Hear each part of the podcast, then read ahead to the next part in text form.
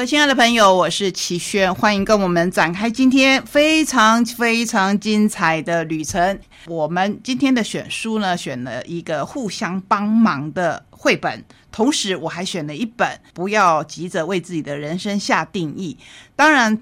很多事情我们会说，到底是下一辈子先来还是明天先来？也就是大家常常挂在嘴边的说，无常就是日常。但是，但是在事情真正发生之前，我相信大家都比较悠闲的生活着。我也希望是这样的心情。如果因为我们常常把无常这件事情挂在心上，那我们的生活也会相当的忧虑，或是相当的焦虑。所以。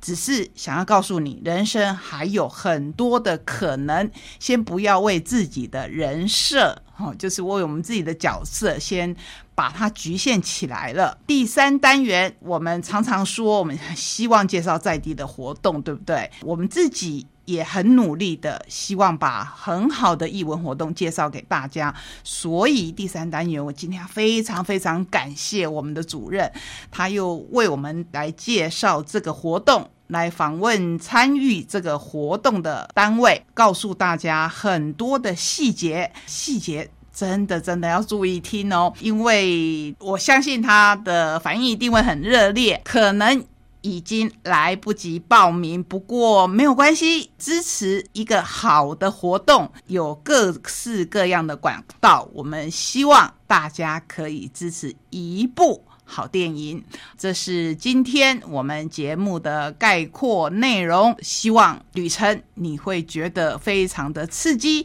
非常的享受，同时也要非常珍惜我们的每一天，珍惜我们身边每一个人。各位亲爱的朋友，我是齐轩，欢迎来到我们懒得出去，在家看书的选书单元。今天选书第一本，要帮您选一本很可爱的绘本。这不是我们第一次以绘本来作为选书，不过这一本选书相当的有趣，也符合我们今日的主题。它是时报所出版的《来大金鱼的肚子里玩吧》。你说这是一本关于动物的书吗？你也可以这样子说。这是由张晋仁。也就是我们曾经在节目当中介绍过他的畅销书的作者，他写的文章，或者是南军，他们所合作的绘本。张晋仁是谁呢？张晋仁现任美国非营利机构家族的慈善主任。过着跨十六个时区的生活，帮助亚洲二十三个国家的非营利组织。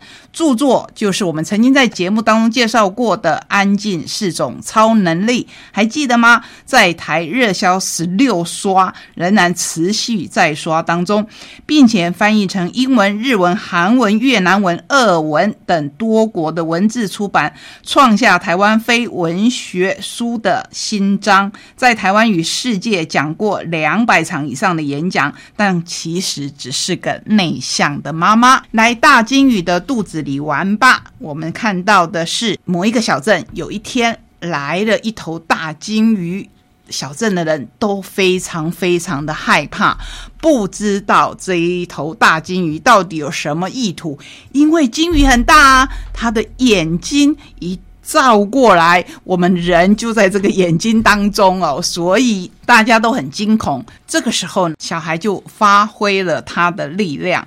我们看到了一个小女孩去问他说。金鱼，金鱼先生，你有什么事呢？请你离开这里。如果你是因为肚子饿了才来，我可以把所有的点心都给你。但是，请你一定要离开。这个小女孩叫做艾丽，她虽然很害怕，还是鼓起了勇气去跟大金鱼说：“大金鱼说，我不饿，我是肚子痛，很不舒服。你可以帮帮我，到我的肚子里看看是怎么了吗？”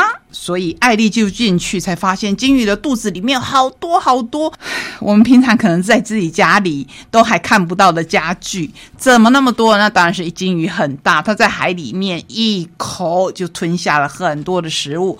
所以呢，艾丽就回去跟大家讲，金鱼碰到了困境，他就带着大家进去金鱼的肚子里。好了，这些村民们在金鱼的肚子里面试着试着，渐渐找到自己喜欢的事。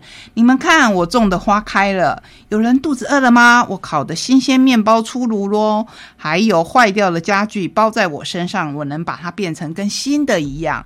大家在金鱼的肚子里面住的太舒服了，反而不想出去，或是出去了以后一定会再回来。结果这个村子渐渐的荒芜，到了隔壁村子的人来了，可是他们生活不下去，因为他们觉得我在自己的村子也生活的不好，为什么来这个村子？这个村子里面也这么的荒芜啊！这个时候，故事又翻过了一个新页，到底艾丽怎么样？来帮忙大家解决这个问题呢？你有没有想过，其实大家互相帮忙，不是只有一个村子，不是只有一头金鱼会得到帮忙，我们还可以把这种感染力渲染到其他人的身上，一个村一个村的扩张。当然，这个故事我们只讲到两个村落的故事，可是。如果你从这个绘本当中得到启示，相信你会有新的感想。这一本书它很精彩的地方，其实是有好多好多的序，我们就来看作者的吧。他说：“在工作中找到属于自己的幸福。我不是常常把梦想挂在嘴边的人。有一阵子流行的那一句‘每天是被梦想叫醒，而不是闹钟’，在我身上从来没有发生过，因为我每天都是工作跟闹钟叫我，很多时候还叫不醒。你就知道他是跨十六个时区在工作的。对我来说，梦想是……”除非有奇迹，不然几乎没有办法达成的事。正因为这样，连发票都十年才中一次，跟咸鱼一样毫无远大的志向。但是我相信，每个人来到这个世界上都有目的，那是上天帮我们安排好，或我们出生前就已经决定的事。或许是要体验、感受、享受刺激，或只是要跟某个人说声“我爱你”。我们选择自己的出生，体会活一辈子的感觉。孩子们也是，而工作、成就感、意义感，都是生而为人的可贵之处，因为那是其他物种不会有的体验和感受。我很喜欢少年漫画里为了目标燃烧小宇宙那种境界。我喜欢为了自己在意的人、觉得重要的事情用尽了全力。如果可以在工作中找到符合自己价值、愿意付出心力的意义，那真的是很幸运的人呢。希望大家都可以这么幸福。这是我们今天为您介绍的第一本选书。今天要跟您介绍的第二本选书是早安财经文化出版黄俊龙所写的《放下人设，人生别急着找答案》。我们现在常常会有“人设”，“人设”这个字就是人，还有设计的“设”。这是什么呢？就是我们为自己设定的角色。相信很多人，尤其是在踏入社会的时候，会给自己很多的人设，或给自己一个固定的人设，因为你会随着工作来调整自己。不过，你决定就这样子了吗？你真的就决定这样子了吗？减轻人生行囊路，才能走得更远。人生十字路口，你也可以这么做。在谁也无法保证明天将会如何的混沌时代，本书写给迷茫下一步该往哪里走的你。你可以活在今天的每一步，而非追赶永远止境的明天。人生有问题，但未必有答案。决定出发追寻新的人生不难。当你领悟到不为抵达找到答案。而只是去经历过程的故事，将引领你走向成为你想要的样子。这一本书，我们先来听听它的秩序。我们渴望出发。并会为了抵达，这是一段放下启程未知的旅程，从不确定能否出发，不确定能否毕业，到不确定未来会如何。这一趟旅程，在我的人生下半场仍然持续延续着。二零零四年，我二十九岁，创立了一家出版社及创作者经纪公司。二零一七年，我四十二岁，买了生平第一张单程机票，做出人生至。今最重大的决定，我再说一次。二零一七年我四十二岁，我们的作者已经四十二岁。我们听到前一段说，他二十九岁的时候创立了一家出版社，非常非常成功的出版社，也让我们看到几位新星，就是出版界的新星。他们呢，不管是在创作文字，或是在图像方面，都有了很大的成就。可是想不到他。暂时放下，成立了十三年，在他四十二岁那一年，买了生平的第一张单程机票，单程哦，不是双程，就表示他非常非常的有决心。所以呢，他放下了营运相当稳定的公司，启程前往纽约攻读硕士学位。当时的我完全无从想象，接下来两年的学生生活将会是怎么样的样貌。事实上，我甚至从出国前到出国后，总共考了四次托福，全部没有通过，而怀疑自己可能毕不了业，也做好随时打包回国的心理准备。万万没有想到，原本加上语言学校，总共需要三年的课程，我仅花了两年。便取得学位，一如我们生活中那些料想自己似乎过不了的关卡，总在我们跌跌撞撞闯关以后，才发现原来我可以。其实也没有那么难，而最初的马拉松般的千山万水，也只不过是浮光掠影的人生一瞬。取得文凭以后。我常带点空虚的回想，这就是我千里迢迢所要追求的目标吗？然后回忆涌现，即便跌跌撞撞，旅程中的每一步全烙在心底，远比那些证书重要的位置。原来我们渴望出发，并非为了抵达，而是经过，也就是历程。直到毕业回来，我仍然不确定当初这个决定对我的人生下半场会有什么样的影响。但是我庆幸当时选择奋不顾身的启程，留下了这许多事先完全无从想象的珍贵记忆。所以这本书就是写这一段历程，包括毕业回国以后。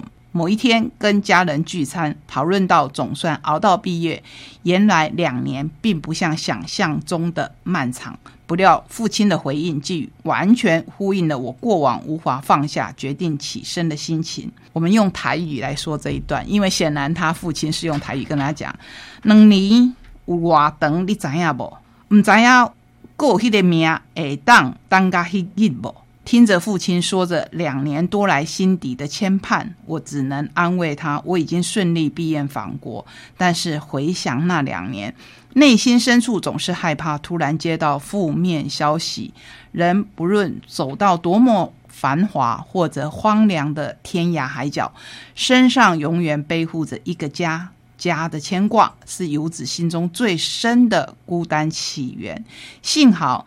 那两年，家人一切平安，但是我仍然经历得知好友离开的深切伤痛。说到这一边，我暂时把书放下。我要跟各位说的是，我最近也历经这样子的伤痛。我相信，人随着年纪的增长，我们都会开始历经这样的伤痛。这样子的伤痛，通常是来的很突然，即便你知道对方可能在修养当中。可是你总希望结果会是好的，你总希望离别的那一天能拖一天是一天。当然，我们内心最深最深的期望，还是希望不管是活着还是离去，都是在比较不是那么难受的状况之下。但是无论如何，真的无常即是日常。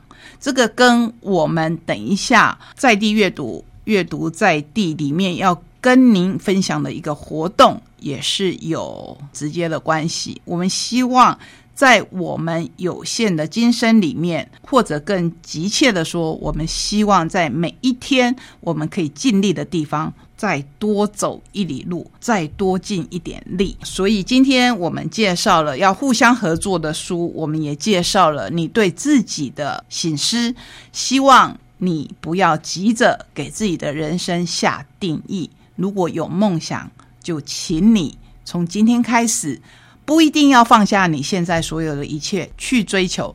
可是，可是，请你千万不要放弃你的梦想。今天给您介绍的选书，说到这边，我希望呢不是沉重的，而是让我们可以知道这几周来我们一直在讲的珍惜这一件事情。然后，我希望大家都是带着雀跃、领悟过，然后是一种豁达的心情，继续的往前走。